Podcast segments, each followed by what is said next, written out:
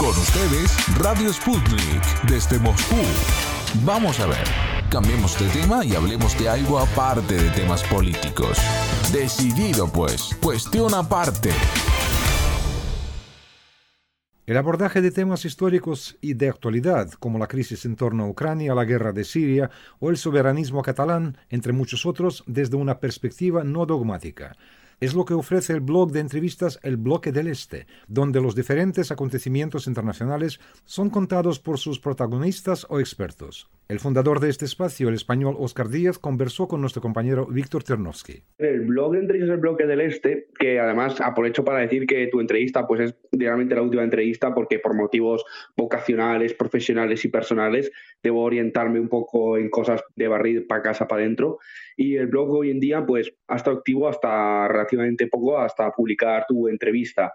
El blog surge en agosto de 2016 con una idea únicamente de iniciativa de entrevistas y, digamos, rascando sobre temas tan peculiares como mediáticos, como frikis, como temas que no salen tanto en los medios o en los grandes debates dentro del seno de la gente que se interesa por la historia, la geopolítica, las luchas antiimperialistas, las guerras que se producen en el mundo, así como distintas corrientes políticas que han confluido en esos mismos temas y los han debatido, ¿no? haciendo una gran escala de profundización y de conocer, digamos, sus dichos materiales y luego, digamos, confrontar al entrevistado o a los entrevistados con distintos tipos de preguntas o influenciados por estas mismas, ¿no? Así que bueno, el blog surge eso en agosto de 2016 y ha durado hasta la actualidad, hasta febrero de 2022 como un trabajo, digamos, sobre todo de introducción a las juventudes antifascistas e interesadas en estos mismos temas. ¿no? Es decir, se ha entrevistado muchísima gente de muchísimos países, de muchísimas carreras políticas, distintas corrientes ideológicas. Yo he entrevistado aquí desde republicanos liberales aquí en España, desde gente que es independentista, de distintas corrientes que han surgido del socialismo, el movimiento comunista español, o gente que no tiene nada que ver antagónicamente o parcialmente muy diferenciados conmigo políticamente, que muchos me han criticado por esto, pero bueno, el objetivo del blog y la materialización de los cinco libros que he publicado, cuatro, ahora este año haré el quinto y último libro, que es la última recopilación de entrevistas que llevo haciendo, no es en sí un ensayo teórico, sino, digamos, es una introducción a distintas materias, ¿no? Es un ensayo, bueno, es un trabajo periodístico, ¿no? No más que un ensayo teórico, ¿no? Por eso hay tanta diversidad de grupos, tantos comités, sus orígenes, de clase, tanto de corrientes políticas yo diría que es una labor de carácter, por una parte, periodística, porque son solo preguntas, todo, es todo preguntas, todo entrevistas, y por otra parte una labor pedagógica, ¿no? Porque si uno, digamos, puede indagar un poco más sobre esas mismas entrevistas, puede darse cuenta de las distintas corrientes y opiniones que hay entre los entrevistados, sus diferencias o cómo hay incluso en ocasiones, y esto es algo muy saludable que veo muy dialéctico y muy necesario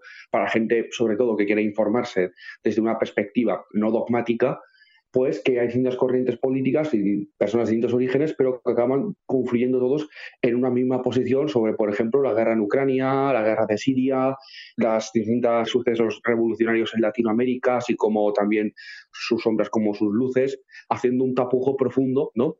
De conocerlo aparentemente todo, ¿no? Tanto hace falta a nivel de número de preguntas cada vez más profundas y más difíciles, que ahí según qué persona me encuentre puedo confrontar con ella, puedo hacer una entrevista más o menos de su línea y luego ir poco a poco rascando, y bueno, yo diría que ese es un poco el objetivo que ha tenido siempre el blog, ¿no? De carácter periodístico y pedagógico. Sí, Oscar, muchísimas gracias. Realmente, eh, gracias a este blog, yo creo que muchas personas pueden tener la otra mirada, ¿no? Con respecto a los acontecimientos diferentes. Por ejemplo, lo que tiene que ver ahora mismo con estas tensiones Rusia, la OTAN, Rusia Occidente. Y sabes, yo en ese contexto lo que quería preguntarte, ¿no? Según tu percepción, según además las informaciones que tú has conseguido recibir gracias a tus entrevistas, ¿no? Rusia se conoce en España, es decir, que es algo que se entiende o la información que reciben eh, no les permite entender a fondo, digamos, este país, sus preocupaciones y sus realidades, ¿no? Esta sería mi pregunta. Pues a ver, eh, aquí hay, digamos, a mi juicio, varios factores. Primero, toda la que es la partitocracia política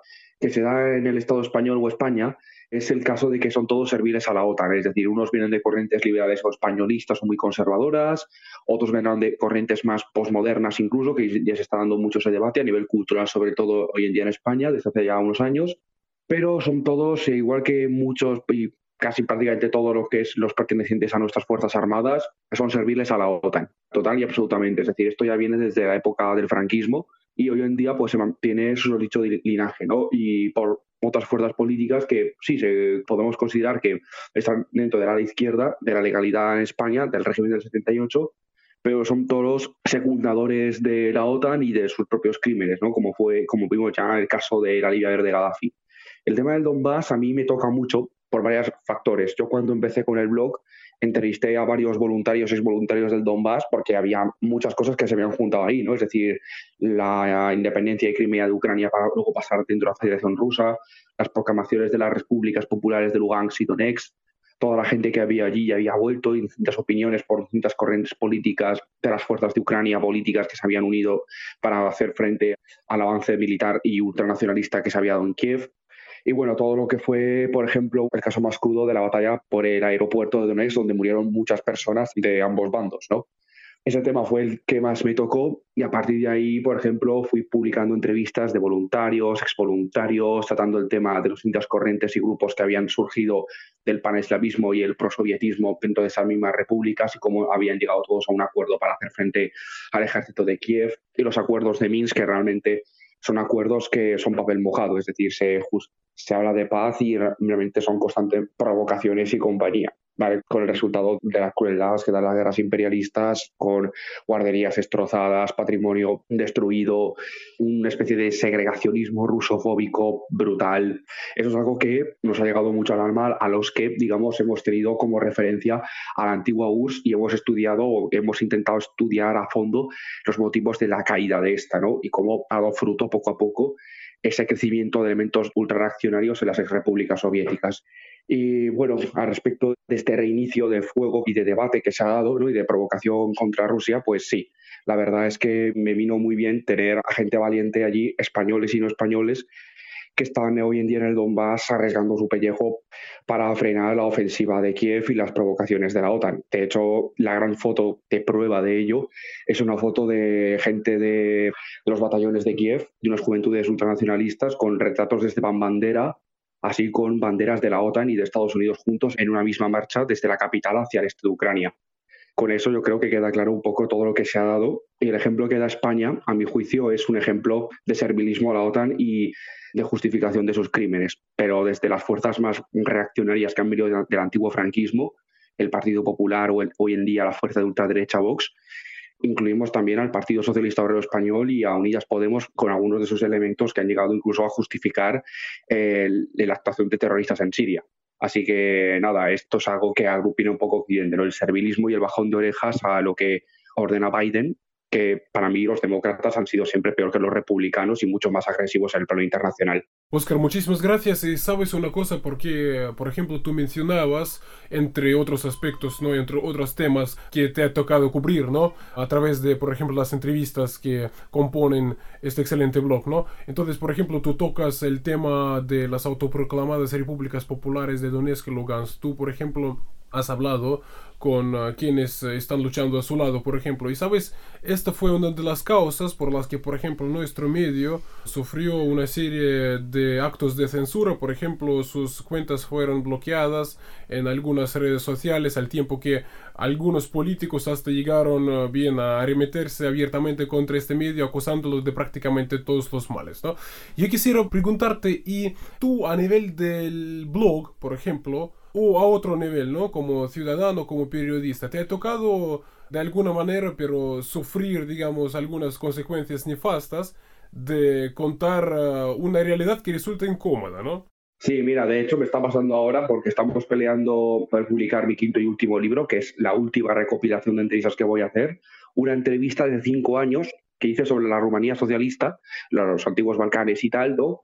Construcción, edificación, luces, sombras, todo ahí, con José Luis Forneo, que es yo creo que de los más dotados para hablar de Rumanía, que porque es residente allí, y él estudió como historiador para la Universidad Complutense de Madrid. Esa entrevista lleva cinco años en mi blog y hoy en día me la han eliminado de manera definitiva porque viola las reglas comunitarias de Blogger y no sé cuántas chorradas más. Otro ejemplo que tuve de represión, nunca ha llegado a tener, bueno, de represión o cancelación en este caso, nunca ha sido, por ejemplo, por el tema del Donbass. O sea, curiosamente, el Donbass nunca me han buscado ninguna pega ni en redes sociales ni en Facebook para bloquearme. La, la que sí quisieron bloquearme fue una entrevista que le hice a Tom Watts, que fue el fundador de los Panteras Negras en Pensilvania, en Estados Unidos Es una entrevista al completo que hice sobre el origen del panafricanismo en Estados Unidos, la confluencia de los panteras negras con la revolución cultural en China, sus influencias ideológicas, las experiencias en el norte de África, el segregacionismo paralegal que había en Estados Unidos de grupos terroristas que estaban ahí vinculados al Ku Klux Klan, sobre todo a, los estados del sur.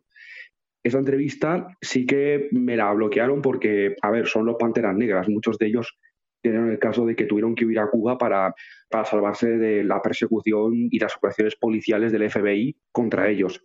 Ese fue el mayor de los casos que tuve y no, pues, bueno, por suerte no he tenido mayor repercusión. Lo que sí que he tenido repercusión, no tanto a nivel de cancelación, pero sí a nivel de crítica, aquí sobre todo en el país valenciano, que es donde resido, en la capital de Valencia, sí que he tenido casos de que cuando yo, por ejemplo, me he dedicado a debatir del tema de la guerra de Ucrania y me han intentado pincelar elementos, vamos a llamarlo así, posmuizquierdistas o giliprogres en algunos casos, queriendo pintarlo como creo que a ti también te ha pasado, ¿no? Que son las dos caras de la misma moneda, tanto lo que lleva a cabo Rusia como lo que lleva a cabo las fuerzas de la OTAN. Y eso, eso es completamente falso, ¿no? Y no ha llegado a cancelación, pero sí, por ejemplo, a tergiversar. Cuando se fundaron las repúblicas del Donetsk, antes incluso de que llegaran los primeros cosacos y tal, que hicieron una marcha de desfile súper chula con banderas cosacas y banderas de la antigua guerra patriótica de la URSS, se dio el caso de elementos súper conservadores de las, en, que habían confluido con las repúblicas en luchar contra el fascismo y por el pasado que, por ejemplo, tuvo Pavel Gubarev. Gubarev, un ex militante nazi de Unidad Nacional Rusa, que ya dejó de ser nacionalsocialista ruso o Nazgul hace ya años, pero usaba en su pasado precisamente para querer, digamos, enmascarar una cosa que no era cierta, ¿no? Decir, no, es que son mismos nacionalistas enfrentados entre ellos, no tiene absolutamente nada que ver, pero absolutamente nada. Es decir, los racismos que se daban en Kiev contra lo que es todo lo que cultural era ruso o pero con el pasado soviético que compartían unos con otros es un racismo, como todos los racismos, es un racismo absurdo y no se pueden coger pitos con flautas. O sea, vale, se daba el caso de que, precisamente en este caso, sí, hay elementos zaristas, muy crepúsculos muy pequeños, que sí han conflicto con el Donbass para luchar contra Kiev. Pero vamos, esa flexibilidad de la unidad antifascista bajo un contexto de guerra y de provocación constante contra Rusia, pues es algo que se, dan, que en todos los países del mundo donde han confluido en guerras civiles o en guerras en general. O sea, no es la primera vez. Y lo que tengo que yo que enfrentarme un poco desde el blog ha sido eso, ¿no? Las falsas percepciones pseudocientíficas o anticientíficas que tergiversan datos o lo tapan para, digamos que en este caso, gente de los comités solidarios del Cartas un Comitea o gente voluntaria en el Donbass, ellos mismos podían defenderse y explicar poco a poco pues lo que ha pasado dentro de las filas del Donbass. Y eso es algo que llevo haciendo desde que inicia el blog en 2016, unas entrevistas en 2019 y unas últimas que hice en 2021 y está contigo en 2022. Es decir, no ha sido tanto una cancelación mediática, por suerte, pero sí que he tenido que buscar a mucha gente que era propensa a esas dichas cancelaciones y usar sus argumentos como preguntas para mis entrevistas para que la gente a cada vez que leyera más entrevistas, cada vez se despojaran más cosas y se atarán más cabos sueltos.